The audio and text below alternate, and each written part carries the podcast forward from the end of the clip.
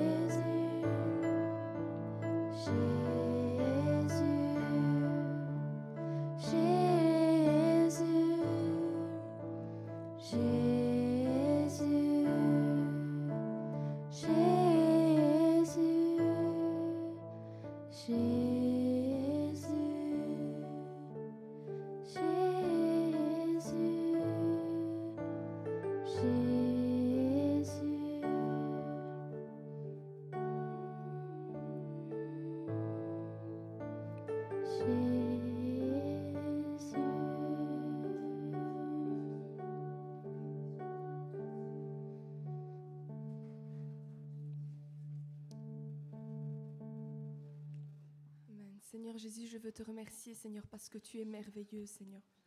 Je veux te rendre gloire, Seigneur, parce que nous pouvons voir, Seigneur, ta, gloire, Seigneur, ta manifestation, Seigneur, au milieu de nous, Seigneur, au milieu de tes enfants, Seigneur. Merci, Seigneur, comme tu nous parles, Seigneur, comme tu nous guides, Seigneur. Merci pour l'œuvre, Père, que tu es en train de faire, Seigneur.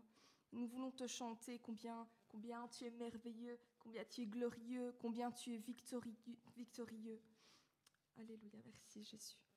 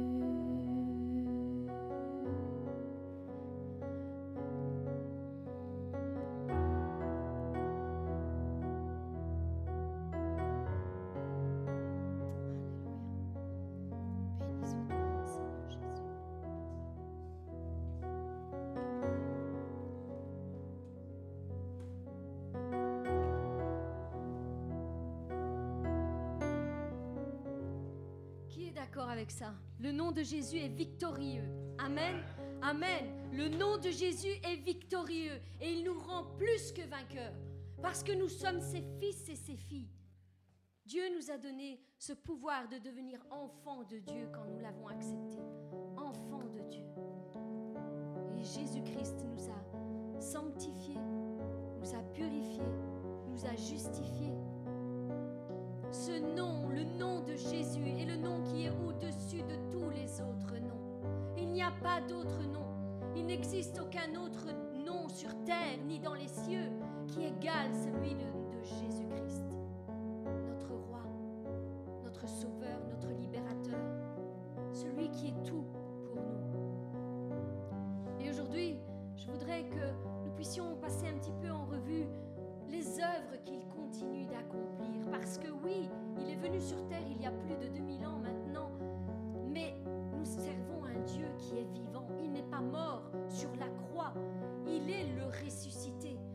qui est encore vivant aujourd'hui et qui a encore agi.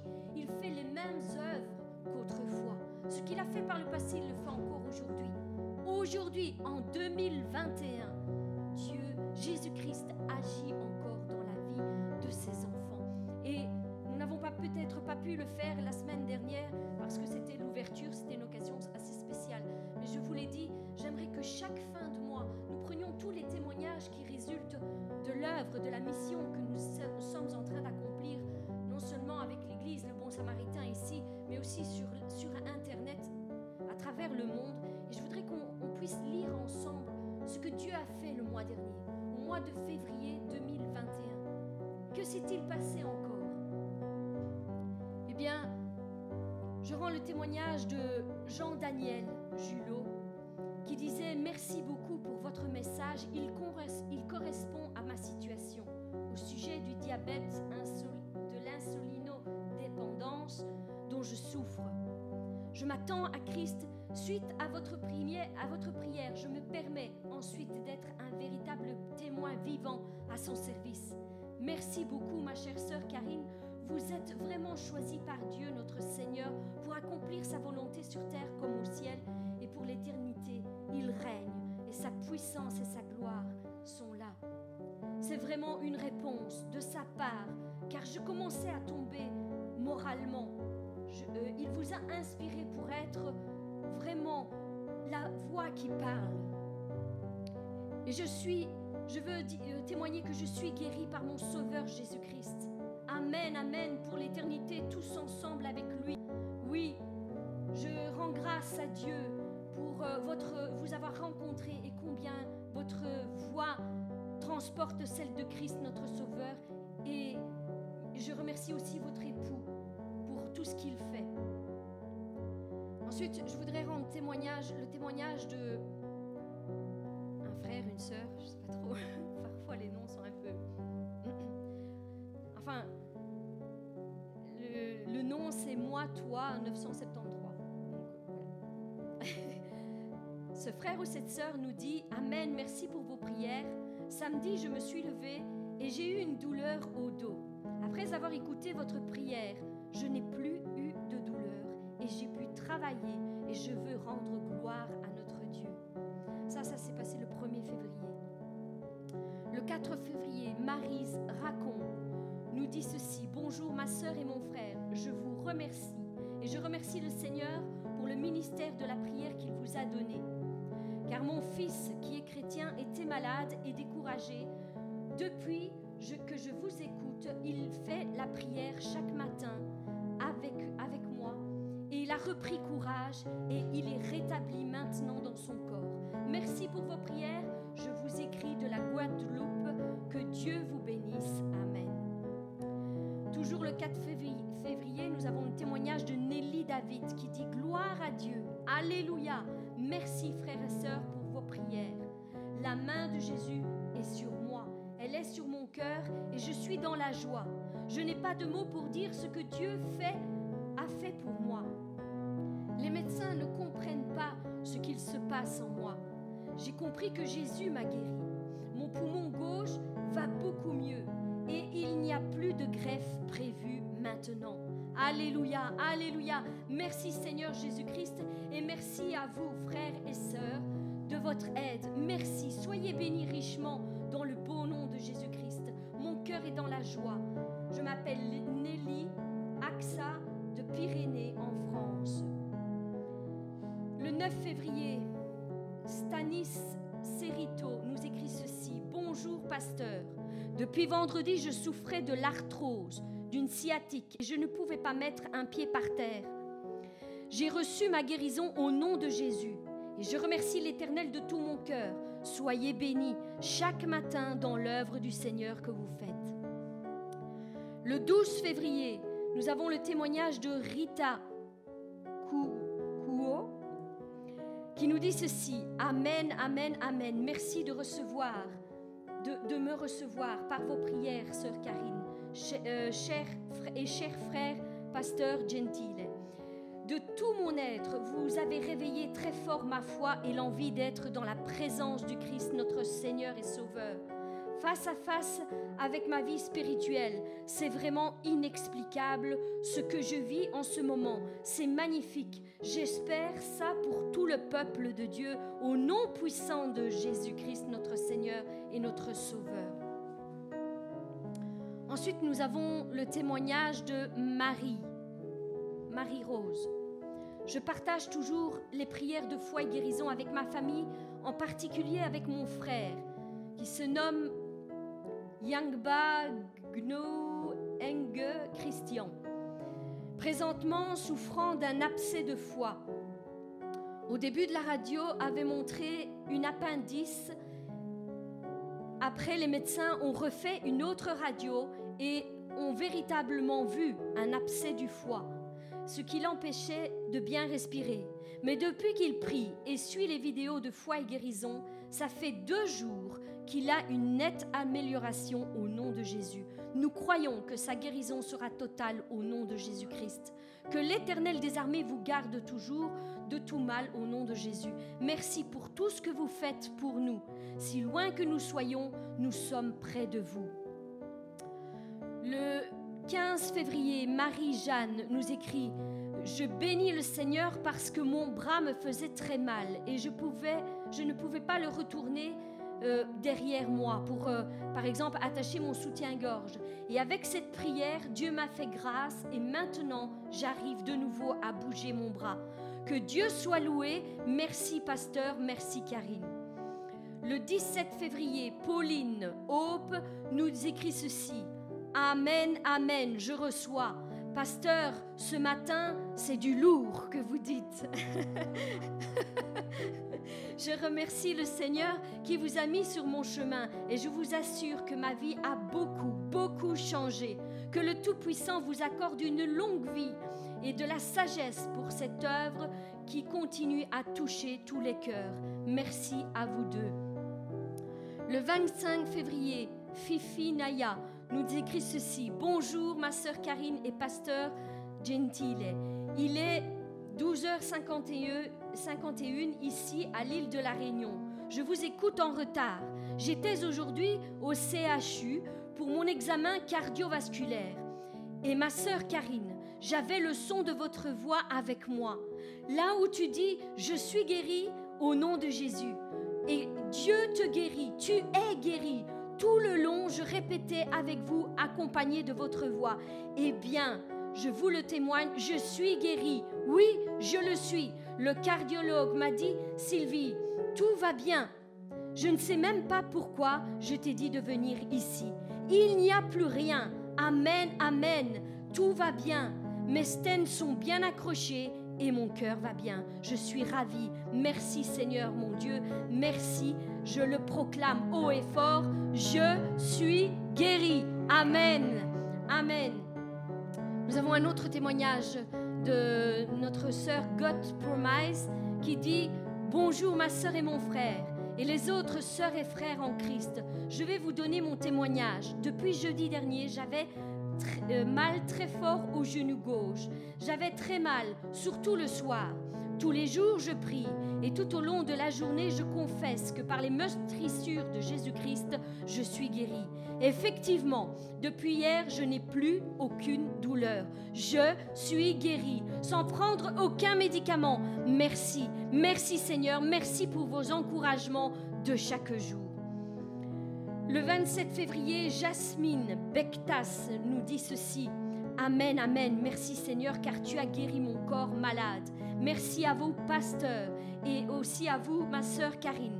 Toutes vos vidéos sont une bénédiction pour ma vie. Depuis que je vous écoute, j'écoute vos méditations chaque, chaque matin, je me sens mieux.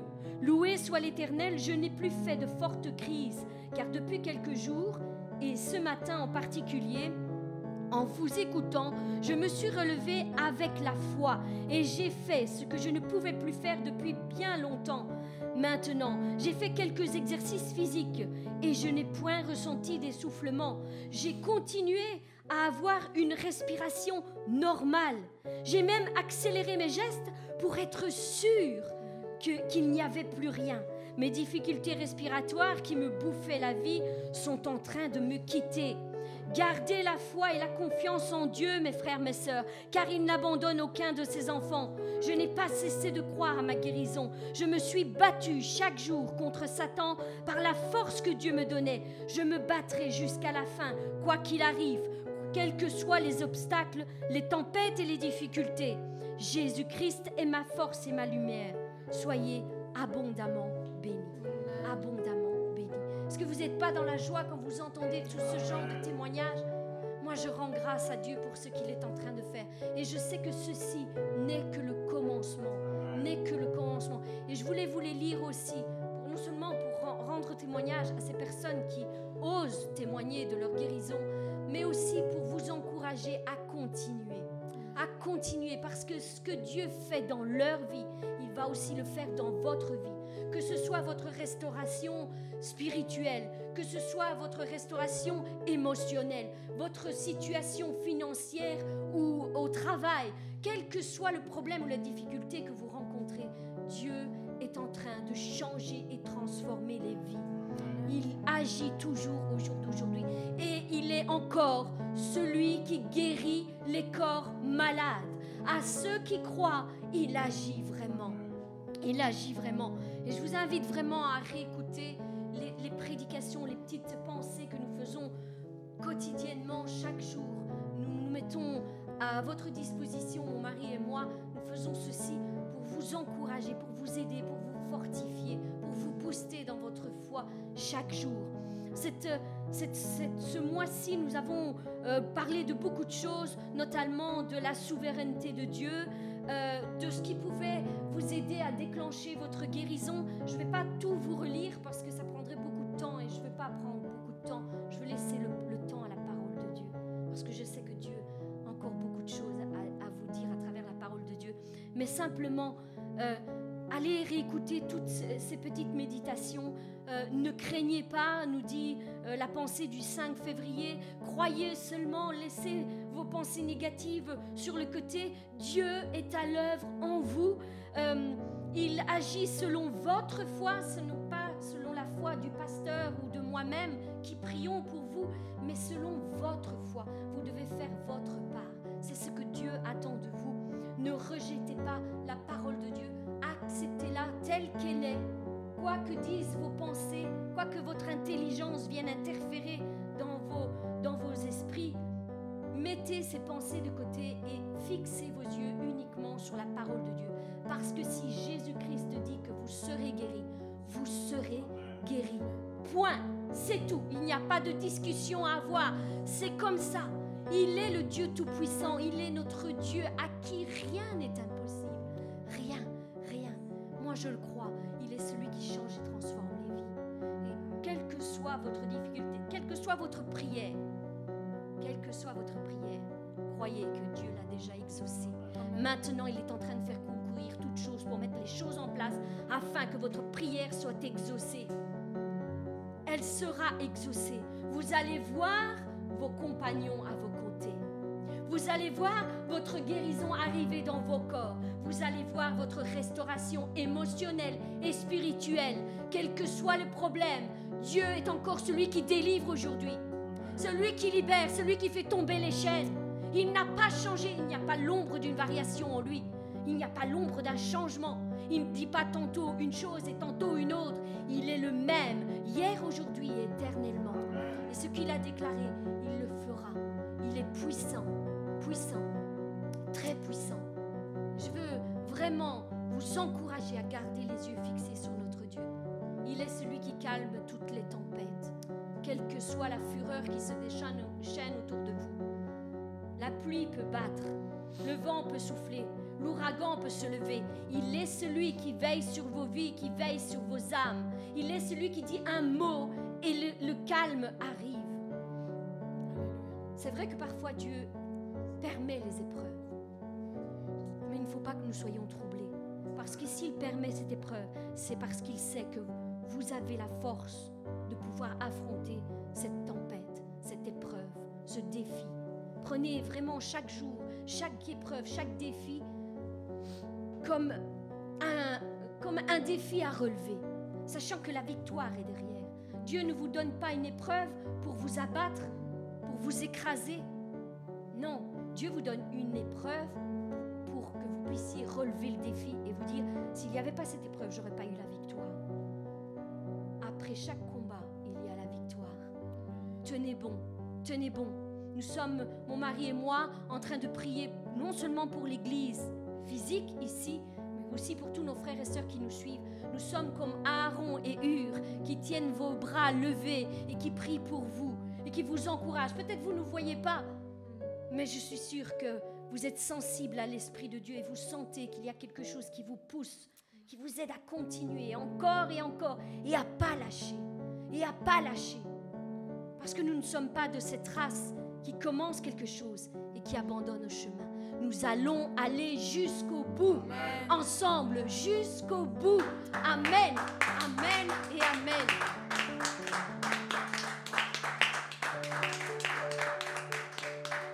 Dieu vous bénisse et vous fortifie. Et comme cette parole qui a été dite par ma chère et tendre fille, dont je suis très fière, eh bien, vous êtes sur le champ de combat tous les jours. Satan ne chôme pas, ni ses agents. Donc, prenez vos armes et combattez le bon combat. Et vous allez avoir la victoire parce que le Dieu Tout-Puissant est avec vous. Et ce que vous ne savez pas faire, c'est lui qui va le faire. Il va prendre le. Soyez bénis, mes bien-aimés.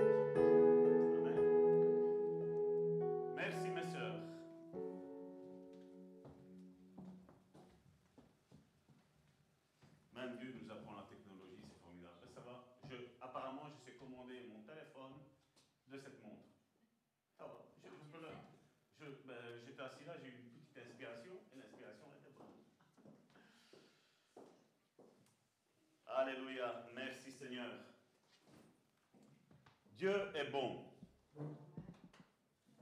Non. Dieu est bon. En tout temps. Amen. Même quand tout va mal, Dieu est bon. Parce que c'est une formation que Dieu est en train d'exercer dans nos vies. N'est-ce pas? Et le titre du message d'aujourd'hui, c'est la période d'épreuve. Je l'avais dit, hein, j'avais parlé d'encre, vous vous rappelez, il y a deux semaines quand on a fait l'ouverture a une semaine, la semaine dernière, dimanche. Dimanche, j'ai dit voilà, il y a le plan. Comme il y a le plan que le 1er janvier, ce sera plus foi et guérison, ce sera sur les couples. Donc ça, ça va aider les couples, ça. Ça, c'est, hein J'ai vu Bérangère qui est déjà... Waouh C'est formidable Gloire à Dieu Ça va, ça tourne. Donc c'est la période d'épreuve. Nous allons prendre un premier passage et puis nous prierons pour cette parole. Dans Actes chapitre 28, euh, Actes chapitre 23, verset 11. Le 28, c'est à nous à l'écrire, le chapitre 28. Parce qu'il n'y a pas dans la Bible. Actes chapitre 23, verset 11. La nuit suivante, le Seigneur apparut à Paul, et ça c'est important. La nuit suivante, le Seigneur apparut à Paul et dit. C'est hier soir que Dieu t'a parlé La nuit suivante, le Seigneur apparut à Paul et dit, Prends courage. Car de même que tu as rendu témoignage de moi à Jérusalem, il faut aussi que tu rendes témoignage dans Rome. Père éternel, je te prie pour cette parole. Cette parole, je sais, Seigneur, sera une parole, une pensée, une étude, Seigneur, qui, qui va nous accompagner tout au long, Seigneur, de notre vie ici-bas sur cette terre. Parce que les tempêtes, Seigneur, frapperont toujours. Et il nous faut, Seigneur, vraiment ces encres, Seigneur, que tu nous as données, Seigneur, dans ta parole, Seigneur, pour être ferme et tenir bon, Seigneur. Je te dis merci, Seigneur, de ôter toute distraction, Seigneur, au sein de ton peuple, parce que je sais, Seigneur, que l'ennemi, Seigneur, n'aime pas cette parole. Mais tu la révèles aujourd'hui, Seigneur, à tes propres enfants, Seigneur, afin que dans ces temps d'épreuve, Seigneur, ils savent tenir droit, Seigneur. Qu'ils s'appuient, Seigneur, non pas sur ce que les hommes disent ou les femmes disent, mais qu'ils s'appuient sur ce que toi tu dis, Seigneur. Au nom puissant de Jésus-Christ. Bénis ta parole. Bénis mes frères et mes sœurs qui écoutent cette parole, Seigneur, et que tu leur ouvres le discernement spirituel pour comprendre leur vie, Seigneur. Au nom de Jésus. Amen. Je reprends le texte qui disait La nuit suivante, le Seigneur apparut à Paul et dit. Et c'est ça qui a fait tenir bon l'apôtre Paul durant l'épreuve qui est arrivée juste après. Parce qu'il sait qui s'est présenté à lui. Il a compris la parole que Dieu lui a donnée. Parce qu'il est mis que le Seigneur apparut à Paul et dit Prends courage, car de même que tu as rendu témoignage de moi à Jérusalem, il faut que tu rendes témoignage dans Rome. Donc Dieu parle, Dieu apparaît, Dieu parle, et Dieu donne ses directives. Comme tu as témoigné ici, là maintenant tu vas les témoigner à Rome. Est-ce qu'il est important, une des premières questions que vous devez répondre avec vous-même, est-ce qu'il est important d'avoir une relation avec Dieu et d'avoir les directives de Dieu? Je pense. Parce que nous allons voir ce qui est arrivé dans la vie de Paul, et je crois que si nous, nous serions là, et je me mets moi-même y compris dedans, je crois que j'aurais eu peur. Sincèrement. Je crois que j'aurais eu peur. surtout quand tu ne sais pas nager, et que tu te trouves dans l'eau, sur un bateau, il y a de quoi avoir peur, n'est-ce pas? La promesse que Dieu a faite à Paul est qu'il doit se rendre à Rome. Et la question que tu dois te poser, mon frère, ma soeur, dans la situation que tu vis ou dans la situation que tu vivras certainement peut-être après, plus tard, parce que les tempêtes, elles, sont arrivées, elles arrivent et elles arriveront toujours. Ça, c'est comme le temps d'aujourd'hui. Nous savons que de septembre à novembre, nous avons ici en Belgique des tempêtes, du vent qui souffle fort. Nous le savons. Et ça, ça arrive dans la vie chrétienne. Dans la vie chrétienne, il y aura toujours des tempêtes. Mais le plus important, c'est que Dieu soit là dans la barque avec nous. Amen. Puis nous avons l'événement qui, comme je dis, plaît à tout chrétien. Le jour de la tempête. Ici, on a chanté, on, s'est senti transporté, nos sœurs ont joué, ont louangé. On s'est dit, oh Seigneur, tu es là, merci Seigneur. Mais quand on passe la tempête, oups, ça fait mal. Et nous allons aller directement au but. On va prendre tout le contexte, on va, on va lire tout le contexte et puis nous allons décortiquer ce que nous avons besoin pour notre vie. Il y a un mot qui est important là-dedans, c'est la tempête et l'encre. C'est une étude que j'ai déjà faite il y a bien longtemps. Mais Dieu me l'a mis à cœur la semaine dernière, samedi. M'a dit, tu vas leur dire que dimanche, on va faire déjà ça. Dieu prévoit tout. Et Dieu donne ses plans. Nous devons être à son écoute. Voici la parole de Dieu. Lorsqu'il fut décidé que nous embarquerions pour l'Italie, on remit Paul et quelques autres prisonniers à un centenier de la cohorte d'Auguste, nommé Julius. Nous montâmes sur un navire d'Adramite qui devait côtoyer l'Asie, et nous partîmes ayant avec nous Aristarque, macédonien de Thessalonique. Le jour suivant, nous abordâmes à Sidon, et Julius, qui traitait Paul avec bienveillance, lui permit d'aller chez ses amis. Paul était fait prisonnier. Hein. Et Julius, qui devait le garder, lui a dit, va voir ta famille. Vous voyez quand on est avec Dieu, la grâce que Dieu peut nous faire Qui traitait Paul avec bienveillance, il lui permit d'aller voir euh, chez ses amis et de recevoir leurs soins. Verset 4. Parti de là, nous longîmes l'île de Chypre parce que le vent était contraire. Ça commence. Après avoir traversé la mer qui baigne la Cilicie et la Pamphylie, nous arrivâmes à Myra en Lycie.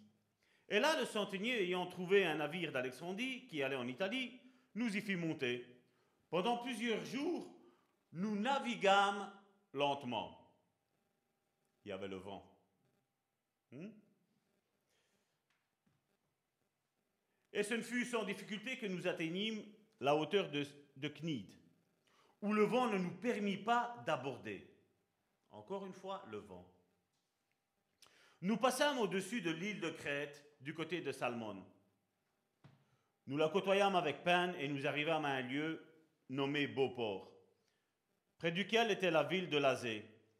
Un temps assez long s'est écoulé et la, navigation devenait dangereuse. Car l'époque même du jeûne était déjà passée. C'est pourquoi Paul avertit, regardez quand il y a un homme de Dieu dans la barque, dans le navire, regardez qu'est-ce qui se passe. C'est pourquoi Paul avertit les autres en disant, Ô homme, je vois que la navigation ne se fera pas sans péril et sans beaucoup de dommages, non seulement pour la cargaison et pour le navire, mais encore pour nos personnes. Là, il y a Dieu qui parle au travers de l'apôtre Paul. Attention, danger. Et dit non seulement pour le bateau, mais il fait aussi pour nos vies. Nous devons faire attention. Et bien entendu, quand un homme de Dieu parle, ce n'est pas important. Verset 11. Le centenier écouta le pilote et le patron du navire plutôt que les paroles de Paul. Ben oui, Paul qui ne connaissait pas comment on conduit un navire. Paul qui n'était pas une personne expérimentée à conduire le navire. Humainement, il ne sait rien de ce qu'il dit. Le pilote Et le patron du navire, ben, eux connaissent, c'est leur domaine, ils ont étudié, ils savent que ça va aller. Ce que l'homme de Dieu a dit, Paul, c'est pas important. Ça ne sert à rien. Il ne connaît rien. Il n'est pas dans le domaine. Parce que voilà, ça va aller. On a déjà passé des, tendances comme ça. Ouais. Seulement, la vie va nous dire autre chose. Et comme le porc n'était pas bon pour hiverner, encore humainement, voilà, c'était pas bon pour le faire, mais tout allait contre Paul. Et comme le port n'était pas bon pour hiverner, la plupart furent d'avis de le quitter pour tâcher d'atteindre Phénix, port de Crète, qui regarde le sud-ouest et le nord-ouest, afin d'y passer l'hiver. Un léger vent du sud vint à souffler.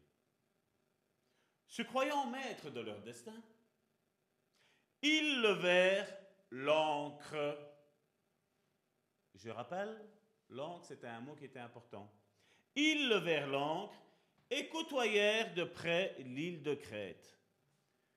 Mais bientôt, un vent impétueux.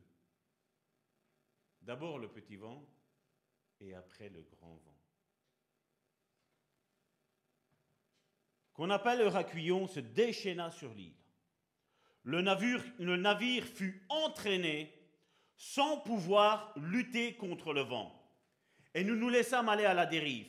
Nous passâmes au-dessus d'une petite île nommée Clauda, et nous eûmes de la peine à nous rendre maîtres de la chaloupe.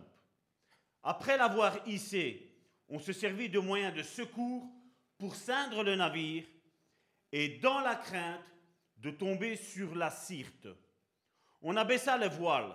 C'est ainsi qu'on se laissa emporter par le vent comme nous étions violemment battus par la tempête, le lendemain, on jeta la cargaison à la mer. Tout va aller bien, il hein, n'y a pas de souci. L'apôtre Paul s'était trompé. Hein. Mais le lendemain, on prend, on commence à jeter la cargaison. On commence à se dire, tiens, ce simple homme de Dieu, il a peut-être raison. Hein. Et le troisième jour, nous y lançâmes de nos propres mains les agrès du navire. Le soleil et les étoiles ne parurent pas pendant plusieurs jours. Ce qui veut dire que ça fait plusieurs jours qu'ils sont entraînés, ballottés et où ça, ça fait mal. Hein. Et la tempête était si forte que nous, que, nous, que nous perdîmes enfin toute espérance de nous sauver. On n'avait pas mangé depuis longtemps. Alors Paul, se tenant au milieu d'eux, Paul, l'homme de Dieu, leur dit, Ô homme, il fallait m'écouter et ne pas partir de Crète afin d'éviter ce péril et ce dommage. Maintenant, je vous exhorte à prendre courage. Vous vous rappelez le verset avant, le premier qu'on a lu? Dieu vient et encourage Paul. Prends courage. Et là maintenant, la parole que Dieu avait donnée à l'homme de Dieu, Dieu la donne maintenant aux membres de l'équipage et à tous ceux qui étaient dedans prenez courage. Car aucun de vous ne périra. Eux savaient que tout le monde allait mourir. Mais là, Paul va encore à contre-courant de tout ce que les hommes savaient. Et il dit, aucun de vous ne périra. Il n'y aura de perte que celle du navire. Un ange de Dieu à qui j'appartiens et que je sers m'est apparu cette nuit. Encore la nuit. Et m'a dit, Paul, ne crains point. Il faut que tu comparaisses devant César. Peut-être qu'il y avait eu un petit doute de la pensée qu'il avait eue. Ou quand Dieu est apparu, il a dit Prends courage, tu as témoigné ici, maintenant il va falloir que tu témoignes là-bas. L'ange de Dieu est apparu et lui a dit Non, non, n'oublie pas, il faut que tu comparaisses devant Dieu. On voit encore une fois que les anges viennent confirmer la parole de Dieu, la parole que Dieu a donnée à son serviteur. C'est à ça que ça sert. Et il m'a dit, Paul, ne crains point, il faut que tu comparaisses devant César. Et voici, Dieu t'a donné tous ceux qui naviguent avec toi. Hey! Hey! Quand tu as quelqu'un qui est béni de Dieu, qu'est-ce qu'il fait? Il bénit alentour de lui. Vous vous rappelez le manteau qu'on avait fait? Quand tu as le manteau, tu bénis tous ceux qui sont à côté de toi, mon frère, ma soeur. Mais nous devons échouer sur une île. Laquelle il ne la sait pas. Mais il sait une chose, ils vont échouer sur une île. La quatorzième nuit, quatorzième nuit, à être ballotté. Tandis que nous étions ballottés sur la diratirique, les matelots vers le milieu de la nuit soupçonnèrent qu'on approchait à quelque terre. Ayant jeté la sonde, ils trouvèrent vingt brasses. Un peu plus loin, ils la jetèrent de nouveau et trouvèrent quinze brasses. Dans la crainte de heurter contre des écueils, ils jetèrent. Qu'est-ce qu'il a mis là? Ils jetèrent quatre ancres de la poupe et attendirent le jour avec impatience. Tu m'étonnes. Mais comme les matelots cherchaient à s'échapper du navire et mettaient la chaloupe à la mer sous prétexte de jeter les angles de la proue, Paul dit aux centeniers et aux soldats, si ces hommes ne restent pas, euh, si ces hommes ne restent pas dans le navire, vous ne pouvez être sauvés. Alors les soldats coupèrent les cordes de la chaloupe et la laissèrent tomber. Avant que le jour parût, Paul exhorta ou encouragea, une autre version dit, tout le monde à prendre de la nourriture. Il faut manger. Disant, c'est aujourd'hui le quatorzième jour que vous êtes dans l'attente et que vous persistez à vous abstenir de manger. On a parlé jeudi de l'importance de la parole de Dieu, c'est ça? Je vous invite donc à prendre de la nourriture, car cela est nécessaire pour votre salut. Et il ne se perdra pas un cheveu de la tête d'aucun de vous. Ayant ainsi parlé, il prit du pain. Ça nous fait penser quoi ça? Hein? Voilà. Ça sort de la bouche des enfants et il est sur sa tablette et il écoute encore aussi. Et après avoir rendu grâce à Dieu devant tous, il le rompit et se mit à manger. Et tous, reprenant courage, mangèrent aussi. Nous étions dans le navire 276, 276 personnes en tout. Ce n'était pas un petit navire, hein. c'était quelque chose de formidable. Quand ils eurent mangé suffisamment, ils allégèrent le navire en jetant le blé à la mer. Lorsque le jour fut venu, ils ne reconnurent point la terre. Mais ayant aperçu un golfe avec la plage, ils résolurent d'y pousser le navire s'ils le pouvaient. Ils délièrent les ancres pour les laisser aller dans la mer. Et ils relâchèrent en même temps les attaches du gouvernail, puis ils mirent, au vent la voile d'Artimon et se dirigèrent vers le rivage. Mais ils rencontrèrent une langue de terre où ils firent échouer le navire et la proue, s'est engagé resta immobile. Tandis que la poupe se brisait par la violence des vagues, les soldats furent d'avis de tuer les prisonniers, de peur que quelques-uns d'eux ne s'échappât à la nage. Mais le centenier, qui voulait sauver Paul, les empêcha d'exécuter ce dessein. Vous voyez encore la puissance du manteau La Bible précise que le centenier aimait Paul. Il à mon avis, il ressentait qu'il y avait quelque chose dans la vie de Paul que les autres ne ressentaient pas. Mais grâce à lui, même les autres prisonniers ne sont pas morts, grâce au manteau de l'apôtre Paul. Il ordonna à ceux qui savaient nager de se jeter les, les premiers dans l'eau pour gagner la terre, et aux autres de se mettre sur des planches ou sur des débris du navire, et ainsi, qu'est-ce qu'il est mis? Tous, tous, parvinrent à terre sains et saufs. Laissez-moi vous dire une chose que j'ai déjà répétée aujourd'hui. La tempête s'abat dans nos vies bien souvent, plus que ce que nous pouvons l'imaginer. Nous avons tous à avoir tendance à entendre le bruit du craquement, le bruit des, flots qui viennent sur la, barque, en train de voir que nous n'avons plus de repères, en train de voir que nous n'avons plus euh, aucun contrôle de cette situation qui est là devant nous. Mais Paul est serein. Paul est serein parce qu'il y a une parole de Dieu qui lui a été lancée sur sa vie. C'est qu'il faut qu'il comparaisse à Rome devant César. C'est comme si Dieu dirait à quelqu'un aujourd'hui, il faut que tu comparaisses devant Biden, l'homme apparemment le plus puissant du monde. Ou pour ceux qui n'aiment pas Biden, pour Poutine, un autre homme qui est assez puissant. Il faut que tu comparaisses. Il y aurait beaucoup de paroles qui, viendraient. Hein. Tu aurais été orgueilleux. Hein. Tu, veux, tu veux parler avec les grands de ce monde.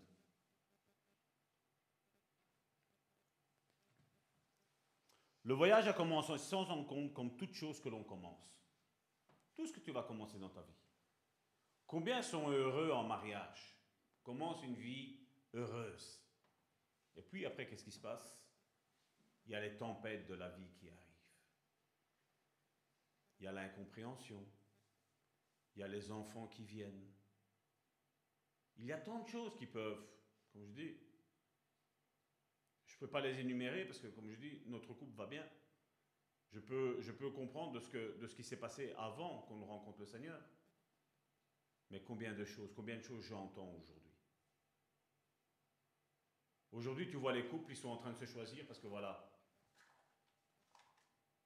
il est beau, hein, il est magnifique. Quel top modèle, il a plein de muscles, il a plein de... Hein, il est costaud, il est fort, il est beau, il a des beaux cheveux. Moi aussi, j'avais des cheveux. Un temps. Hein? J'étais beau. Et puis on se transforme. C'est comme ça pour tout le monde. Et on se marie pour une beauté. Et après, qu'est-ce qui se passe? Ben, Les temps changent.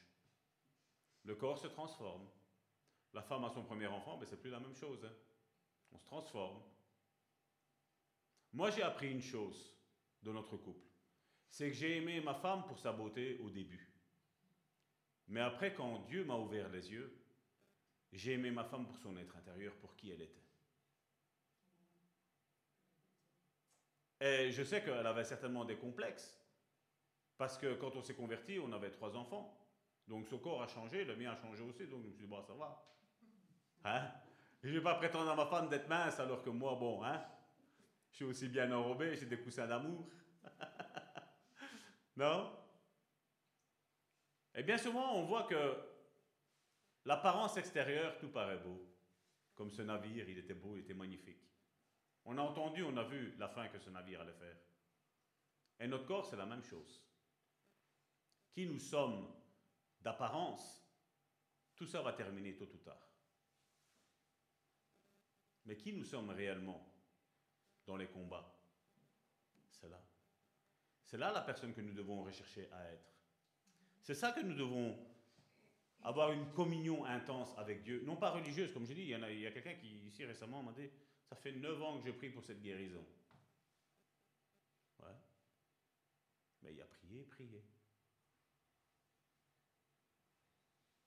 Moi, je prie, je vous l'ai déjà dit, je prie jamais dans un sens, et après, quand j'ai fini de prier, au revoir Seigneur, et je m'en vais, non, j'attends la réponse de Dieu j'attends. Et si aujourd'hui il ne me parle pas, ben, il me parlera peut-être demain. Et s'il ne me parle pas demain, ben, il me parlera peut-être après-demain. Et puis il parlera quand il doit me dire la chose. Mais j'attends. J'attends, je dis Seigneur, ton serviteur est là, j'attends. Qu'est-ce que j'ai à dire? Vous croyez que, comme je dis, avoir la, perception, comme je dis ici, on a commencé au 1er janvier, foyer guérison, vous pensez que euh, ça a été le 31 décembre que ça a mûri dans ma tête, que j'ai eu la pensée de... Non? Depuis le mois de septembre, je prie et je dis Seigneur, tu me mets à cœur ça, de regarder ça, de regarder ça. J'ai l'intuition que tu essayes, que voilà, il faut qu'on fasse quelque chose d'autre avec la chaîne de Karine. M'a dit oui, mais sois à mon écoute, regarde. Et on a commencé. On a commencé à, regarder, à chercher comment faire, quoi faire, quel thème, comment avoir tous ces témoignages, comment être là présent chaque jour, en train d'aider, fortifier nos frères et nos sœurs. Les témoignages que Karine a dit, ce ne sont pas des témoignages qui sont inventés. Hein. Vous allez, Karine a fait sur sa chaîne YouTube, il y a une playlist, Foi et guérison, vous la lancez, vous regardez les témoignages, les témoignages sont là. On ne change pas une virgule, on laisse le témoignage tel quel qui arrive. Oui, beaucoup ne croient pas en la guérison. Oui, Mais c'est leur problème, c'est pas le nôtre. Nous, nous croyons, notre ministère à Karine et moi a été combattu, point de vue guérison. Combien de fois? Dieu ne guérit plus, Dieu ne guérit plus, disait-il. Non, nous, on est persuadés. Si Dieu dit Dieu ne change pas, il ne change pas. Et c'est la même chose dans ta vie, mon frère, ma soeur. Je ne sais pas quelle est la tempête qui bat sur ta vie ou qui va battre sur ta vie. Je veux te dire une chose. Sois attentif à ce que Dieu a à te dire. Parce que Dieu te dira, c'est ça qui arrivera. Et ce ne sera pas autre chose. Combien on entend le Seigneur m'a dit, et puis tu les vois changer tout le temps, tout le temps d'avis, d'avis, de, ils, ils n'arrivent jamais à, à être stables dans une chose. Il n'y a pas d'encre dans leur vie. Dieu ne change pas d'avis toutes les cinq minutes. C'est pas Dieu ça. Acte 27, au partir du verset 7. Pendant plusieurs jours, nous naviguâmes lentement. Et ce ne fut pas sans difficulté que nous atteignîmes la hauteur de Cnide, où le vent ne nous permit pas d'aborder. Nous passâmes au-dessus de l'île de Crète. Il y avait déjà une possibilité de s'arrêter quelque part, mais le vent ne l'a pas permis. Le diable ne l'a pas permis qu'il s'arrête là. Parce que s'il se serait arrêté là, le bateau aurait été sain et sauf. Mais seulement ils ont désobéi. L'apôtre Paul disait de faire attention, de ne pas agir selon leur connaissance humaine. Et bien souvent aujourd'hui, c'est pour ça qu'on vit on est en train de vivre une génération qui a du mal à se convertir. Parce qu'on essaye de tout comprendre. On essaye de tout justifier avec ce que nous connaissons. Mais Dieu est au-delà de tout ça. Quand certains voient un arc-en-ciel, ben, nous, on sait ce que l'arc-en-ciel représente pour nous en tant que chrétiens. Mais certains vont dire, oh, ben, c'est rien, c'est juste les UV qui tapent d'un côté, tu as le soleil, tu as l'eau, et ça fait un arc-en-ciel. Mais pour nous, c'est quelque chose de puissant. Ce n'est pas juste un simple mécanisme chimique, physique. Non, c'est bien plus que ça. C'est quand Dieu regarde l'arc de l'arc-en-ciel, il dit j'ai tué des personnes. Des personnes sont décédées à cause, de leur rébellion. Et moi, chaque fois que je vois un arc-en-ciel, c'est à ça que je pense. Je pense que Dieu, l'arc que Dieu a mis il y a plus de 5000 ans, qu'il a dit chaque fois il sera là, cet arc-là, dans mon paradis. Il dit je me souviendrai de ce qui s'est passé qu'une génération perverse a été détruite. Où seul Noé et sa femme et ses enfants ont survécu à ce déluge. Il y a une fonte de neige, et si vous regardez, vous mettez sur YouTube le mont Ararat, arche de Noé. Elle commence à apparaître, l'arche de Noé. Elle est là. C'est une histoire vraie, c'est pas une fable. C'est vrai.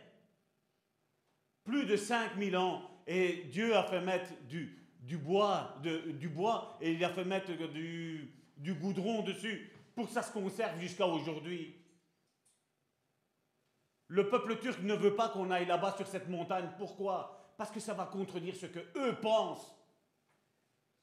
Mais ça vient confirmer ce que nous, nous pensons. Ce que nous, ce que la Bible nous dit. Dieu sait tout, on ne le devance pas. Et si toi et moi, nous voulons tout savoir, nous devons être avec Dieu, mais pas d'une manière religieuse. Avoir une intimité avec notre Seigneur. Lui connaît ce qui va se passer demain. Moi, pour ma propre vie, je ne le sais pas. Moi, je peux faire des plans, mais Dieu peut chambouler ses plans, comme il le veut. Et c'est pour ça que Dieu dit, je place devant toi la vie et la mort. Mais mais choisis. Choisis la vie. Parce que si tu choisis la mort, c'est dans Deutéronome 28, il dit voilà tout ce qui va t'arriver. Nous, les chrétiens d'aujourd'hui, vous savez qu'est-ce qu'on dit? Non, mais même si je prends la mort, le Seigneur, l'éternel est mon berger, il va me garder. Il ne va pas te garder. Ça va t'atteindre, ça va te toucher, ça va te faire mal. Tant que tu ne choisis pas la vie. Aujourd'hui, il y a tout ce petit monde religieux. Non, oui, je vais faire ça par la foi, Dieu va, Dieu va faire ça. Non, mais Dieu ne va pas le faire. Si Dieu ne t'a rien dit, ne fais rien par la foi. Mais si Dieu te dit, là, tu fais par la foi. Ce que je vois faire au Père, Jésus a dit, je fais. Ce que Dieu te montre, tu fais. Ce que Dieu te le montre pas, ne le fais pas. Ne le fais pas. Parce que le doute viendra toujours se lever. Le diable va tout faire pour que tu sois troublé. Le diable va tout faire pour que tu n'aies pas de repère. Mais Dieu est un Dieu de repère. Il donne des repères, il donne des directives. Et quand il donne ces directives, c'est à nous à nous plier à ces directives-là. Et pas dire Dieu va me protéger. Non, Dieu ne te protégera pas si tu fais à ta tête. Chacun en payera les conséquences. La Bible nous le dit tout le temps.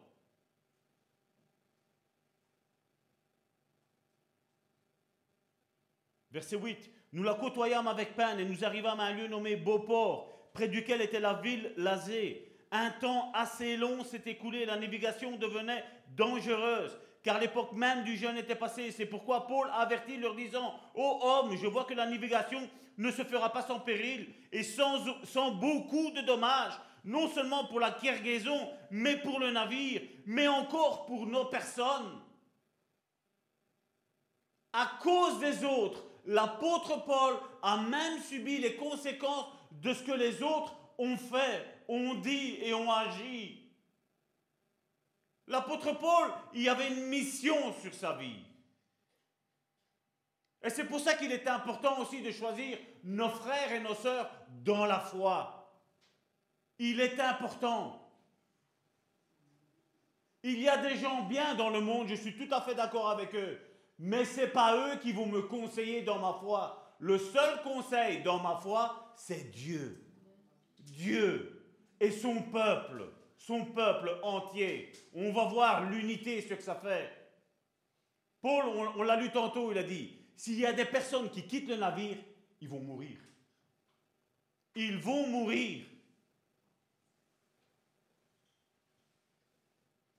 Verset 11, le centenier écouta le pilote et le patron du navire plutôt que les paroles de Paul. Et comme le port n'était pas bon pour hiverner, la plupart furent d'avis de quitter, de quitter pour tâcher d'atteindre Phoenix. Là encore une fois, les plans humains, voilà, il y a ça, il y a ça, il y a ça, donc on va prendre, on va faire ça. Mais tu ne sais pas ce que Dieu a prévu derrière. Tu ne sais pas la personne qui est alentour de toi, à côté de toi, quel est le plan que Dieu a. Et là, il y a 276 personnes qui sont dans le même bateau, dans la même direction. Ils subissent tous la même chose.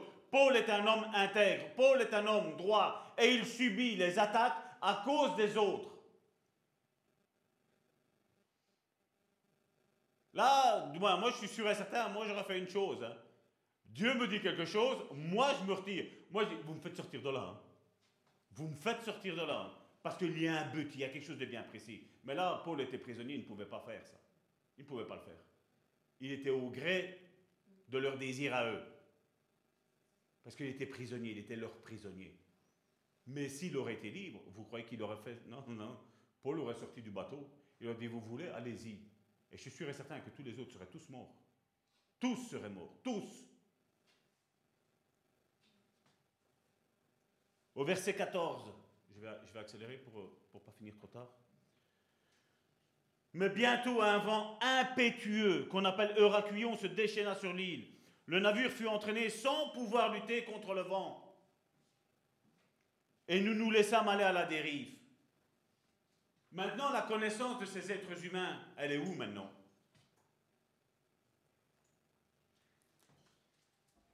Elle est où? Ils ont étudié. Ils étaient sûrs et certains que ce que eux avaient étudié, c'était ce qu'il fallait faire. Moi, cette histoire me raconte tout le contraire. Et c'est ce qui est un petit peu en train d'arriver pour ce monde. Ils sont en train de penser à quelque chose, mais ce n'est pas ce qu'il faut faire. Ce n'est pas la bonne solution. Ce n'est pas ça qu'il faut faire. C'est un temps où il faut se confier en Dieu. C'est un temps où la mort guette derrière, là, dehors. Elle guette chacun d'entre nous.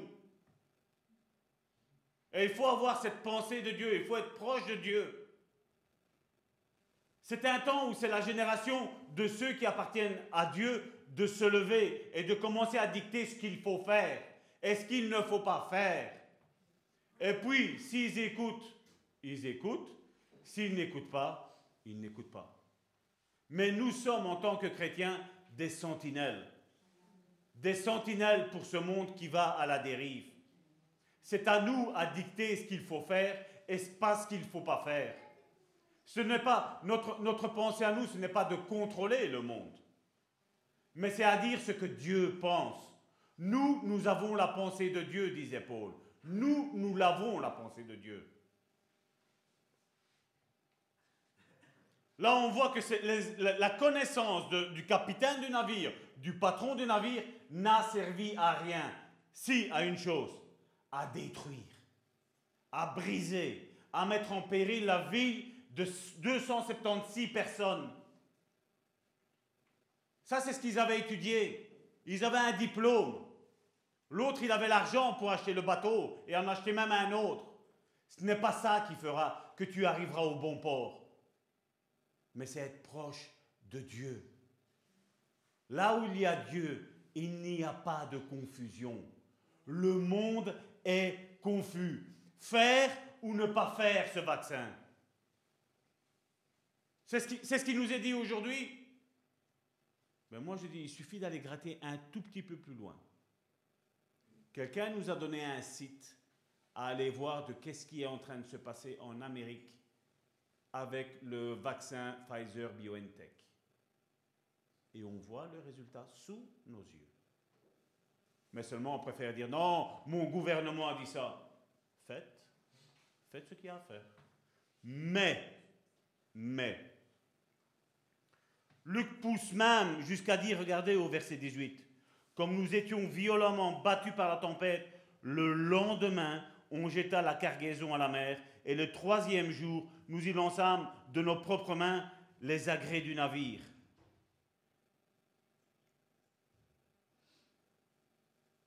Et on voit au verset 27, la quatrième nuit, tandis que nous étions ballottés sur l'Adriatique, les matelots.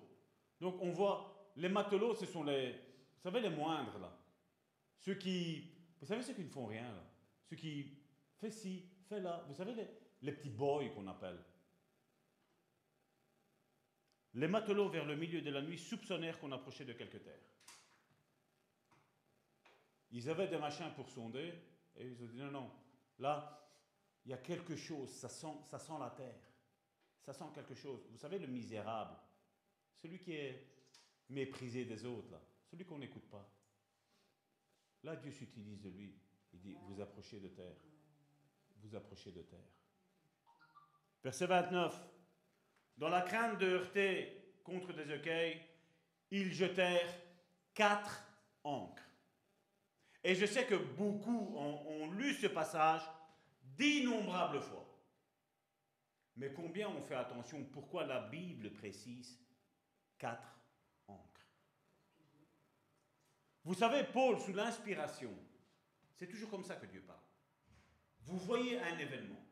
Un exemple, comme je vous ai dit, l'arc-en-ciel qui se produit.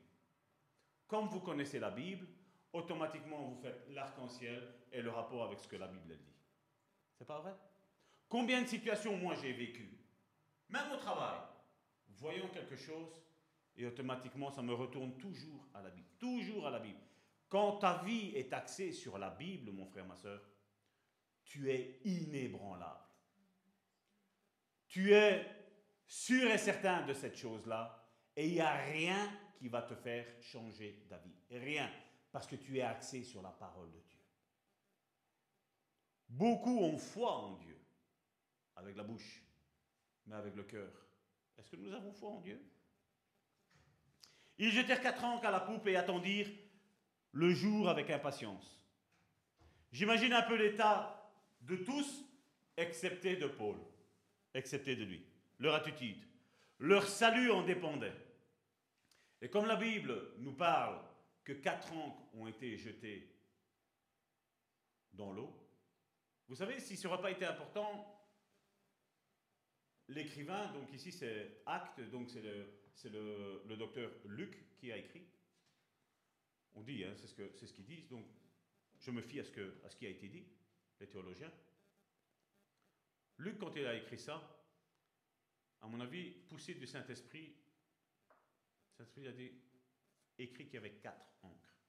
J'imagine l'apôtre Paul là, et voyant jeter la première encre, jetant la deuxième, jetant la troisième, jetant la quatrième. Luc écrit. Écrit qu'il y a eu quatre encres. Parce que là, tu sais l'inspiration que j'ai eue, Luc, et là, à mon avis, il lui a dit. Et j'imagine qu'il a écrit euh, l'histoire, mais seulement il n'a pas écrit, je veux dire, textuellement, ce que l'apôtre Paul a voulu lui dire. J'imagine qu'il a dit, tu vois, quand il y a eu la première qui a été jetée, il y avait cette encre-là qui était là. Quand la deuxième encre a été jetée, ben justement, il y avait cette situation-là, et ça, ça s'est passé là. Et j'aimerais bien aujourd'hui, et certainement même la semaine prochaine, on va la faire en deux fois, vous expliquer les encres que nous avons besoin, toi et moi, durant le temps d'épreuve. Parce que comme je dis, l'épreuve est certainement arrivée, l'épreuve certainement arrive, mais malheureusement, il y a une épreuve qui arrivera. Après une épreuve arrive toujours une autre épreuve. Et il nous faut avoir ces encres-là. Il faut affronter les difficultés, comme je dis, d'une manière différente. Une fois qu'on arrive à comprendre les erreurs du passé, ben, dans le présent, on va en faire moins. Et dans le futur, on n'en fera plus. Ou beaucoup moins. Donc, il faut, il faut, comme je dis, étudier un petit peu tout ça. Il faut un petit peu analyser un petit peu les histoires de notre vie. Qu'est-ce qui a été, qu'est-ce qui n'a pas été? Ça sert à rien que j'analyse la vie de Myriam ou la vie de ma femme. Je dois analyser ma propre vie. Aujourd'hui, il y a un message que Dieu veut me relâcher. Et j'ai besoin d'être attentif à ce que Dieu a à me dire. Vous savez, les problèmes de la vie, est-ce que quelqu'un, peut-être je me trompe, hein, mais bon, moi c'est ce que j'ai, ce remarqué dans ma vie. Est-ce qu'un problème s'est présenté à vous et il a dit, hé, Karine, demain j'arrive, je vais te faire un problème. Vous avez déjà vu ça? Le problème tombe tout le temps, pas, il arrive. Hein? Des fois, il y a un frère, une sœur qui va dire, attention mon frère, là il y a danger, attention ma soeur, là il y a, danger. Nous dit, moi, non, mais Dieu veut avertir. Mais après, malheureusement, quand on est dans la tempête, il faut en subir les conséquences. Vous avez déjà vu, un, quand un couple se, dispute, vous pensez qu'elle sait, l'un ou l'autre, c'est le moment T où l'autre va dire voilà, maintenant on divorce. Maintenant c'est fini, c'est irrévocable, c'est fini. Je, ne veux plus toi, toi je veux moi je veux plus toi, toi tu veux plus de moi. Stop, c'est fini, on stop. Non, ça arrive comme ça, ça tombe. À un moment donné, la sentence tombe et c'est fini, c'est trop tard il y a une décision qui est prise. C'est pour ça que si les problèmes ne sont pas réglés, ben les problèmes persistent. Et comme je dis, le diable travaille ça. Tantôt, on l'a vu avec le bateau. Là, Phoenix, là, arrête-toi là. Non, le diable non, non, vas-y, continue, continue, ça va. Passe, passe l'éponge. Passe, ne, ne règle pas. Non, vas-y, avance. Jusqu'à ce que le vent impétueux arrive. Et là, c'est dangereux pour tout le monde. Pour tout le monde. Parce que le but du diable, c'est quoi? Égorger, détruire, tuer. Ça, c'est le but du diable. C'est pour ça que les problèmes, moi je dis toujours, il vaut mieux tout de suite vite les régler, avant que ça, ça, s'envenime. Vous croyez que la haine, elle arrive comme ça? Ben, Elle arrive, il y a d'abord, il y a un ressenti. Bah, je vais regarder là-bas, là, il n'y a personne. Bah, ce frère-là, cette soeur-là, bon, pas, cela. Hein? Et après, Hmm. Commence hein, l'amertume. Hein. Un petit quelque chose, on commence l'amertume. Le diable travaille comme ça dans le cœur. C'est le cheminement pour arriver à la destruction. C'est à nous, comme je dis, quand on est maître de notre navire, quand on a, on a Christ avec nous, à dire non, non, non, là je vais pas là-bas, je, refais ma machine arrière. Vous savez la repentance là. Je fais machine arrière, je retourne vers où je me suis trompé, hein. je règle ça et je reprends mon chemin. Ça, c'est la repentance que nous devons faire tous. Tous. J'ai vu combien de personnes aussi, avec leurs péchés du passé, comme je dis, retourner sans cesse dans, dans le péché. Non, la Bible, la Bible nous dit qu'un péché, quand il est confessé, donc tu le confesses à Dieu, tu le laisses, la Bible nous dit qu'il est pardonné. Donc, inutile de revenir là-dedans. Et moi, comme je dis, je suis content pour ce que Dieu a fait dans ma vie, que j'ai confessé mes péchés, il m'a pardonné, mais maintenant qu'est-ce que je fais? Ben, Quand l'autre pêche, qu'est-ce que je fais? Ben, Une fois qu'il a dit, ben, c'est vrai, c'est fini. J'ai pas envie de, de, te mettre un poids, j'ai pas envie que tu ailles en enfer, j'ai pas envie qu'il t'arrive des, des, sales blagues parce que l'ennemi, voilà, je crois que l'ennemi ne nous aime pas. Je ne sais pas si vous, avez, si vous avez déjà goûté comme l'ennemi ne nous aime pas. Moi, j'ai goûté ça. Hein. L'ennemi ne nous aime pas. Dieu nous aime. Il nous a tellement aimé qu'il nous a donné son unique fils, unique. Et quand tu dis euh, Ésaïe chapitre 52, surtout la fin des versets 52 et tout le 53, tu dis waouh, il a subi ça pour moi. Je vous l'ai déjà raconté, j'ai lu, c'était Ésaïe 52, verset, les deux derniers versets d'Ésaïe 52. Je les ai lus durant une réunion de, de cellules de maison. Je l'ai lu pendant plus de 15 minutes. Il y avait des êtres spirituels qui étaient là avec moi, je veux dire des frères et des sœurs, hein, mais surtout une sœur, qui me disaient, mais ça va, ça va, on a compris, passe. Non, vous n'avez pas compris. Je dis, vous n'avez pas compris le sacrifice que Jésus avait fait. C'était quelqu'un qui se disait chrétien. Hein. Je dis, vous n'avez pas compris. Les gens regardaient Jésus et ils ne le reconnaissaient pas tellement il était défiguré. Et là, je sentais, je voyais, je voyais comme un cœur qui était en train de, de se reconstruire en face de moi. Il y avait une personne en face de moi. Et je disais, toi, Jésus est mort pour toi parce qu'il t'aime. Et je le voyais, il commençait. Vous savez, là, on regarde Joséphine, elle est déjà en train de, de vouloir pleurer. Elle est. Mais je voyais la même chose dans ses yeux à lui.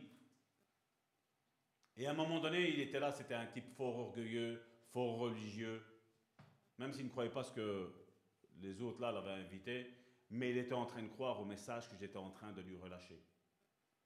Vous imaginez pendant 15 minutes lâcher le même verset. Je comprends qu'on puisse en avoir marre, mais moi je voyais une œuvre que le Saint-Esprit était en train de faire là. Et à un moment donné, je vois celui-là, pas taper sur la table, se lever. Là, le Saint-Esprit avait, bam, il, il a été touché ce qu'il fallait. Il a commencé des parties en langue. Il a été baptisé du Saint-Esprit avant même d'être baptisé de l'eau. Lui qui ne croyait pas, là, il croyait. Ça, c'est quand tu es sensible du Saint-Esprit. Les gens ont soif de Dieu. Même sous leur orgueil, même sur leur carapace qu'ils ont, les gens ont soif de Dieu. Ont soif. Mais il faut que nous nous laissions guider par le Saint-Esprit. Amen.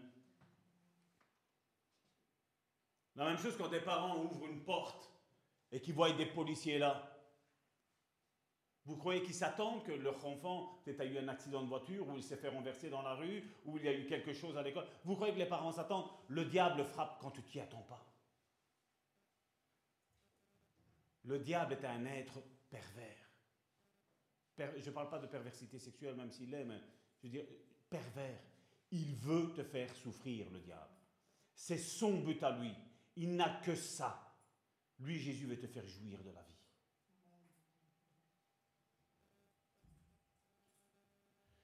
Et comme je disais, il y a quatre encres. Veuillez prendre note de ces encres. Quatre encres ont été jetées. Et la première encre, c'est celle que j'appellerais l'encre de la stabilité. La deuxième, c'est l'encre de l'unité. Donc la première, stabilité. La deuxième, unité. La troisième, c'est l'encre du renouvellement. Et la quatrième, c'est l'encre de la réalité. Certains me disent, mais ça va tort. On va commencer par cette première encre, l'encre de la stabilité. Comment as-tu découvert que c'est une encre de la stabilité? Eh bien là, on va prendre Acte chapitre 27, à partir du verset 20.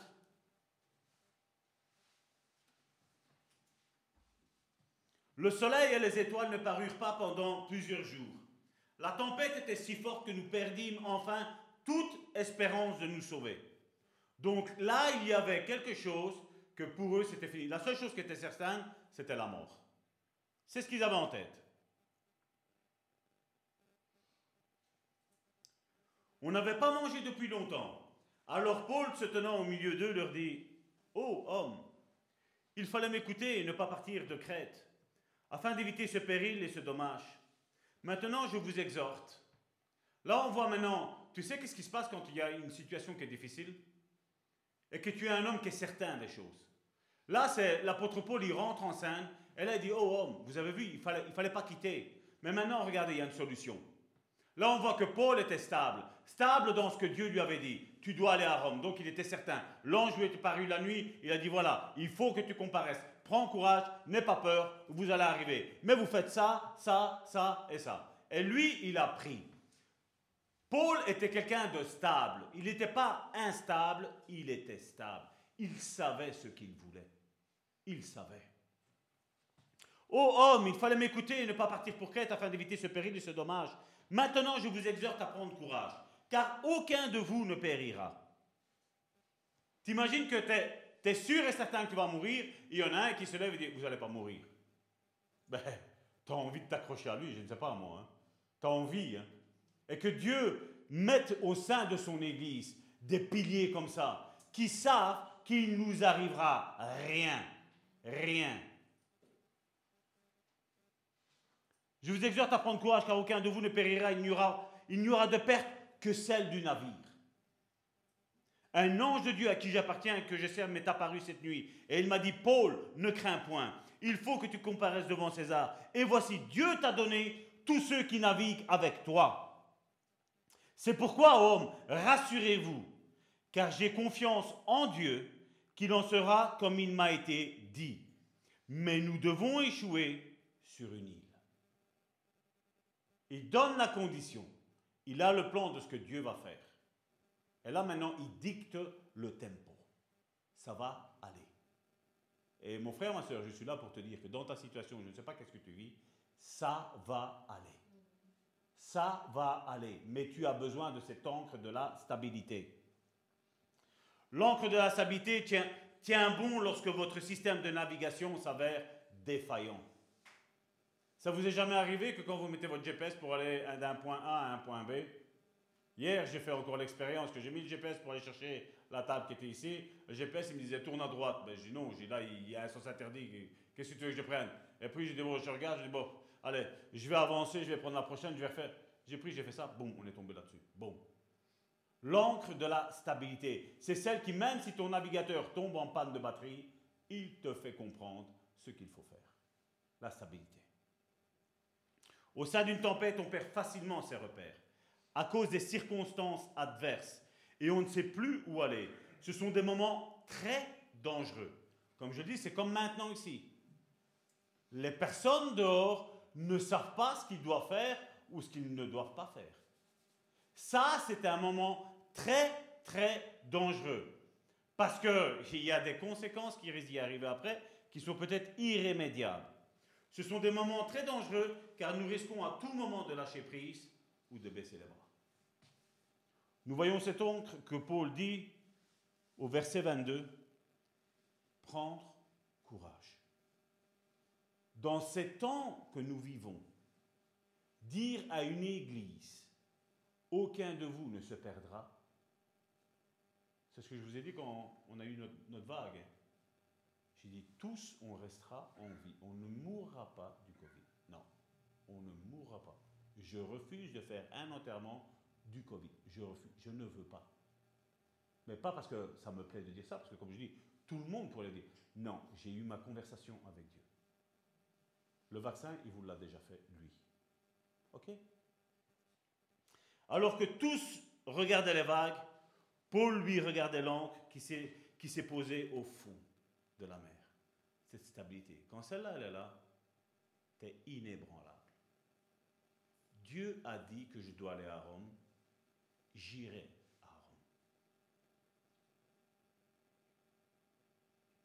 Quand la tempête s'est levée, il n'a pas commencé à dire, c'est vrai que peut-être que j'ai peut-être de l'orgueil hein, de vouloir parler à César, c'est un petit peu, hein, un petit peu orgueilleux de ma part. Non, il savait que c'était Dieu qui lui avait dit. Et quand Dieu dit quelque chose, les vents contraires peuvent se lever. Dieu a dit, c'est ce qui va arriver. Que la lumière soit. Il y avait les ténèbres. Dieu a pu dire, mais il y a les ténèbres. comment je vais faire? Hmm, Je vais appeler un électricien, on va mettre une lampe là, un petit soleil, une petite lune. Non, Dieu a dit que la lumière soit. Il a eu besoin de personne, excepté du Saint-Esprit. C'est lui qui a tout créé avec notre architecte Jésus-Christ, la Bible nous dit. Je ne sais pas si vous réussissez à imaginer ça. Moi, quand j'imagine ce jour-là, hein, que Dieu dit et bam, bam, bam, bam, les choses arrivent, moi je suis dans moi je jubile moi avec ça. Parce que je sais ce que Dieu dit. Et je sais ce que Dieu fait. Nous avons vu, mon épouse et moi, les situations les plus, les plus terribles. être changé, où tu n'as plus de repères, tu n'as plus de... Tu sais plus quoi faire. Il n'y a pas de souci. Je me rappelle cette situation quand mon père a été opéré du pancréas, qu'on a dû lui, amputer quasi tout le pancréas. Moi, j'étais au boulot. Ma femme m'a dit, écoute, ton papa, il va se faire opérer tout ça, fait que je ne sais pas qu'est-ce que je fais. Ben, je dis, écoute, je dis, prie à la maison. Prie à la maison. J'ai dit, tu vas aller là-bas, il va y avoir la distraction, tu ne vas pas savoir prier comme, comme nous, on prie. Oui, tu vas savoir prier, Seigneur, bénis, euh, protège. Non, il faut, là, il faut intercéder. Là, il faut, il faut matraquer. Là, il faut, il faut vraiment agir différemment dans la prière. Et ma femme a embarqué notre petite euh, Christina. Et Dieu a montré des choses. Et ils ont prié dans le sens que Dieu leur montrait. Et le résultat, il est là. Le miracle s'est produit. Mais il faut savoir comment prier. Et pas comme je dis, euh, oh Seigneur, tu bénis, oh, et on commence à pleurer, vous savez, avec les mouchoirs, tu as plus de mouchoirs à terre que... Non Quand tu stable, tu sais ce que Dieu dit. Tu, tu donnes le tempo, tu... c'est toi qui dis bam, bam, bam, bam, bam. C'est comme ça qu'on fait. Quelles sont les promesses que Dieu t'a faites dans ta vie, mon frère, ma soeur Cette promesse-là, Dieu va l'accomplir dans ta vie. Il va l'accomplir. Il va l'accomplir. Non, non, vous n'avez pas compris. Il va l'accomplir. Non, vous n'avez pas compris. Il va l'accomplir. Il va l'accomplir, la promesse que Dieu t'a faite dans ta vie, mon frère. Mais tu as besoin de cette première encre, celle de la stabilité, mon frère, ma soeur. Être stable. Stable. Oui, tu as besoin de stabilité. Oui, nous avons besoin de stabilité. Parce que nous voyons qu'à cause des autres, l'apôtre Paul a été dans, dans des beaux draps. À cause des autres.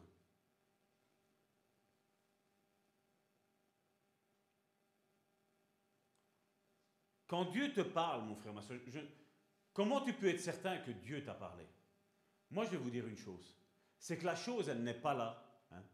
Mais déjà, à l'intérieur, t'es, t'es, wouh, t'es, oh Seigneur, oh Seigneur. Quand Dieu parle, c'est comme ça. Malheureusement, aujourd'hui, les églises, et je vais mettre même celle-ci dedans. Je ne veux pas critiquer que les autres. Je dis, je même, on est comme les poulets, vous savez, on est comme ça. Le serpent arrive, qu'est-ce qu'il fait le poulet? Il se fait avoir par le serpent. Nous, on n'est pas des poulets. On n'est pas des poules. Nous, on est des aigles. L'aigle, qu'est-ce qu'il fait? L'aigle, il monte en hauteur. La prière, l'intercession, le jeûne, toutes ces choses-là. L'aigle, il est là. Tu prends, il y a une situation, tu pries, tu jeûnes, tu intercèdes. Les autres restent là à terre, toi tu montes au-dessus. Notre place, elle est dans les lieux célestes, la Bible nous dit. Tu pries. Et après, à un moment donné, Dieu te donne le discernement de voir où il est le serpent. Et qu'est-ce que l'aigle fait? À partir où il le voit, il pique du nez. Il se met à un certain angle, je ne vais pas vous dire des bêtises ici, il se met à un certain angle, et là, il fond sur sa proie. Et à un moment T, que l'aigle connaît, que Dieu connaît, il se redresse. Il va par derrière et il prend la tête du serpent. En saisissant la tête du serpent, le serpent ne sait plus le mordre. Ah ouais, il a les dents, il a sa langue qui... Vous savez comment il fait? Il jette son venin. Mais ça, ça n'atteint pas l'aigle. Ça, ça n'atteint pas l'aigle. Et puis l'aigle remonte. Il a descendu il remonte dans les lieux célestes, là où est sa place, et là le serpent meurt d'asphyxie. Parce que ce n'est pas son domaine. C'est le domaine de l'aigle. Et toi et moi, nous sommes des aigles, mon frère, ma soeur. Mais ces stratégies-là, toi et moi, on ne les connaît pas. Dieu les connaît. Et quand tu es proche de Dieu, Dieu dans toute situation, mon frère, ma soeur, te donne les directives de comment abattre l'ennemi dans ta vie, dans cette épreuve que tu es en train de vivre. Et tu dois être à l'écoute et faire ce que lui te dit. Ce que je vois faire au Père, Jésus disait, je le fais. Et aujourd'hui, beaucoup, c'est hein, quand il y a un problème avec un... Bon, on va faire une réunion prière, intercession, rien que pour... Ça fait beau, hein. Facebook, 40 jours, jeûne et prière pour sœurs et frères un tel, pour tel pasteur, pour tel prophète qui est en train de passer une situation. Non, c'est dans le silence. C'est dans le silence, c'est auprès de Dieu qu'on va. C'est Dieu qui change les circonstances. C'est Dieu qui change les cœurs. C'est Dieu qui fait tout dans nos vies. Nous ne sommes rien. Nous ne sommes rien. Je ne dis pas qu'il ne faut pas le faire. Si, il faut le faire. Si, il faut le faire. Pour certaines choses. Mais dans certains domaines, il faut être à l'écoute de Dieu. Parce que Dieu va dire non, non. Là, ça, tu prends le frère, tu prends la sœur, vous ne dites rien à l'église, vous priez tous les deux, ou tu pries tout seul, ou tu fais. Mais tout seul, c'est rare quand Dieu dit de, de prier tout seul. Tu prends quelqu'un avec toi et vous priez pour ça. Parce que là où deux ou trois sont réunis en mon nom, je suis au milieu de vous. Je suis au milieu de vous. Oui, c'est beau une église de 1000, 2000 personnes, mais ça fait beau quand on ne se connaît pas, quand on ne vit pas ensemble. Comment tu sais ce que ton mari aime bien ou ce que ton mari n'aime pas? Ben, C'est parce que tu vis avec. C'est pas vrai? Mais je vais dire, j'ai fait des choses à ma femme qu'elle n'aimait pas. Mais quand j'ai su que je n'aimais pas, ben après je ne le fais plus. Mais qu'est-ce qu'il a fallu que je fasse? Une erreur. Et une erreur, toi et moi, nous allons tout le temps en faire, tout le temps, tout le temps. Des fois, comme je le dis, tu peux avoir une journée exécrable, dure. Ben oui, ça arrive, tu vas péter un câble, pas. Mais ce qui compte, c'est de ne pas rester dans cet état-là. Ce qui compte, c'est pas, c'est pas notre, je sais pas moi. C'est pas de rester dans cet état-là. Jacques le dit, qu'est-ce qu'il dit Jacques à l'église? Supportez-vous les uns les autres. On doit déjà s'aimer. C'est dur, n'est-ce pas? On a tous nos caractères. Comme je dis, c'est facile que j'aime ma femme. Mais vous m'aimez à moi. Vous ne me connaissez pas. Hein, hein? C'est pas facile de s'aimer les uns les autres. Mais se supporter, vous croyez que c'est encore plus facile que s'aimer les uns les autres? Se supporter, ça veut dire que voilà, on a tous nos caractères. Il y a des choses que tu aimes bien, il y a des choses que moi je n'aime pas. Il y a des choses que moi je n'aime pas et que toi tu aimes bien. Mais qu'est-ce que l'Église? Ben, On est ensemble. On est main dans la main. On le voit, on va voir ici, je vais arrêter pour aujourd'hui, mais on va voir la semaine prochaine comme ça, l'introduction, le premier, la première encre est déjà bien ancrée dans votre vie, j'espère, de la stabilité. Je crois que vous avez déjà eu une bonne nourriture, j'allais dire une bonne bouffe, une bonne nourriture. Ben là, maintenant, ça, il va falloir le travailler. Il va falloir le travailler parce que la semaine prochaine, on va avoir la 2, la 3 et la 4. Il faut, euh, il faut que je clôture la semaine prochaine. Parce qu'il y a l'autre plan après, donc. Euh, hein? Amen. On va se lever. Et on va prendre ce dernier passage pour cette encre, qui est dans Ésaïe chapitre 43, versets 1er et 2. Quelqu'un attendait une parole de Dieu. Voici un verset biblique qui vient là. Ainsi parle l'Éternel, ainsi parle maintenant l'Éternel qui t'a créé, ô Jacob. Et là, tu mets ton prénom. Chacun d'entre vous, vous mettez votre prénom. Celui qui t'a formé, ô Israël, Église. On voit encore une fois que Dieu parle à Jacob, mais après, il parle à la population d'Israël. Ne crains rien, car je te rachète. Je t'appelle par ton nom. Tu es à moi. Si tu traverses les eaux, je serai avec toi. Et les fleuves, ils ne te submergeront point. Si tu marches dans le feu, tu ne te brûleras pas. Et la flamme, elle ne t'embrasera pas. Est-ce que Dieu est en train de dire qu'il n'y aura pas de fleuve? Est-ce que Dieu est en train de dire qu'il n'y aura pas de feu? Est-ce que Dieu est en train de dire qu'il n'y aura pas de flamme? Non, non. Dieu dit ces choses-là, il y aura. Mais seulement leurs conséquences, tu ne les subiras pas dans ta vie, mon frère. Tu ne les subiras pas dans ta vie. C'est la promesse que Dieu nous fait. Si tu traverses les eaux, je serai avec toi. Et les fleuves, ils ne te submergeront pas. Au contraire, nous, nous avons là deux solutions. Soit nous ouvrons ce fleuve en deux, ou soit nous marchons sur l'eau. Tu choisis celle que Dieu va te montrer. Et tu fais. Si tu marches dans le feu, tu ne te brûleras pas. Pourquoi tu ne vas pas te brûler? Parce que nous, à l'intérieur de nous, on a un feu qui est encore plus fort que le feu que le, diable nous donne. Vous vous rappelez Moïse dans le temple Les magiciens ont transformé leur bâton en, en, comment, en serpent. Ce que Moïse avait fait juste avant. Qu'est-ce qui s'est passé? Le bâton de Moïse a mangé, le serpent a mangé les serpents de Pharaon. Parce que nous, le feu que nous avons en nous est plus fort que ce feu-là. Et les flammes, elles ne t'embraseront pas. Pourquoi? Parce que nous avons l'huile du Saint-Esprit sur nous. Et rien ne va nous nuire. Je vous ai donné la puissance de marcher sur les serpents et sur les scorpions et sur toute la puissance de l'ennemi.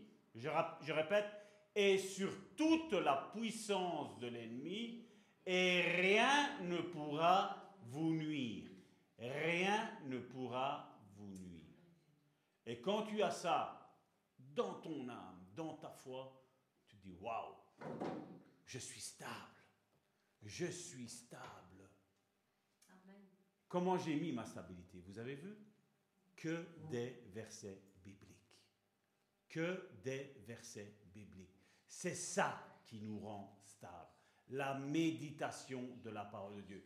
Qu'est-ce que Dieu me dit dans cette situation? Et tu pries, et tu pries, et tu pries. Et après, à un moment donné, tu prends, tu ouvres ta Bible. Là où Dieu te demande de l'ouvrir. Ou là, il va te donner une inspiration. Un livre, un chapitre, un verset. Ou alors, Dieu peut te faire ouvrir la Bible au hasard nous, on sait bien qu'il n'y a pas de hasard. Et Dieu te parle avec un verset. Et ça, tu prends ce verset-là. Et là, tous les jours, si tu vas au travail, ah, tu m'ennuies. Et tu répètes ce verset-là. Les autres arrivent, celle-là, la première arrive à, à telle heure. Je vais venir dix minutes avant. Je vais installer le royaume de Dieu là où je suis. J'installe. Seigneur, descends avec ta présence. Descends avec tes ailes ici je suis un aigle. Le serpent est là, tu m'as donné la solution de comment anéantir le serpent. Je suis un aigle. Je ne suis pas une poule, je ne suis pas un poulet, je ne suis pas un coq, je suis un aigle. Au nom puissant de Jésus-Christ. Père éternel, je te remercie, Seigneur, encore pour ces moments, Seigneur, que nous avons passés, Seigneur, ensemble, Seigneur. Merci, Seigneur, pour cette encre, Seigneur, que tu nous as donnée, Seigneur, encore, Seigneur, aujourd'hui, Seigneur. C'est une encre, Seigneur, que chacun d'entre nous, Seigneur, nous avons besoin, Seigneur, dans notre vie chrétienne, Seigneur, pour combattre, Seigneur, le bon combat, Seigneur, de la foi, Seigneur. Je te prie, Seigneur, pour mes frères et mes sœurs, Seigneur, qui sont ici dans ce lieu, Seigneur, mais qui seront, Seigneur, aussi, Seigneur, sur le net, Seigneur, Seigneur. J'espère, Seigneur, pour eux, Seigneur, qu'ils prendront, Seigneur, conscience, Seigneur, que ce message, Seigneur, ne vient pas, Seigneur, d'un homme, Seigneur, mais qu'elle vient, Seigneur, du trône de ta grâce, Seigneur. Je te dis merci, Seigneur, pour tout tes bienfaits, Seigneur. Merci, Seigneur, de comme tu vas garder, Seigneur, mes frères et mes sœurs, Seigneur, dans leur lutte dans leur combat, Seigneur. Je te dis, Seigneur, déjà merci, Seigneur, pour eux, Seigneur, parce que la victoire, Seigneur, leur appartient, Seigneur. L'ennemi, Seigneur, de nos âmes, Seigneur, n'aura pas, Seigneur, leur le dernier mot, Seigneur, sur leur vie, Seigneur. Mais c'est toi, Seigneur, qui l'aura, Seigneur. C'est toi qui es Dieu, Seigneur. Et c'est toi, Seigneur, qui aura, Seigneur, cette victoire, Seigneur, dans leur vie, Seigneur. Et je te dis merci, Seigneur, pour tout, Seigneur. Dans le nom puissant de Jésus-Christ, soyez puissamment bénis, mes frères et mes sœurs. Mes sœurs, je vous appelle ici à venir continuer ce culte au nom de Jésus-Christ.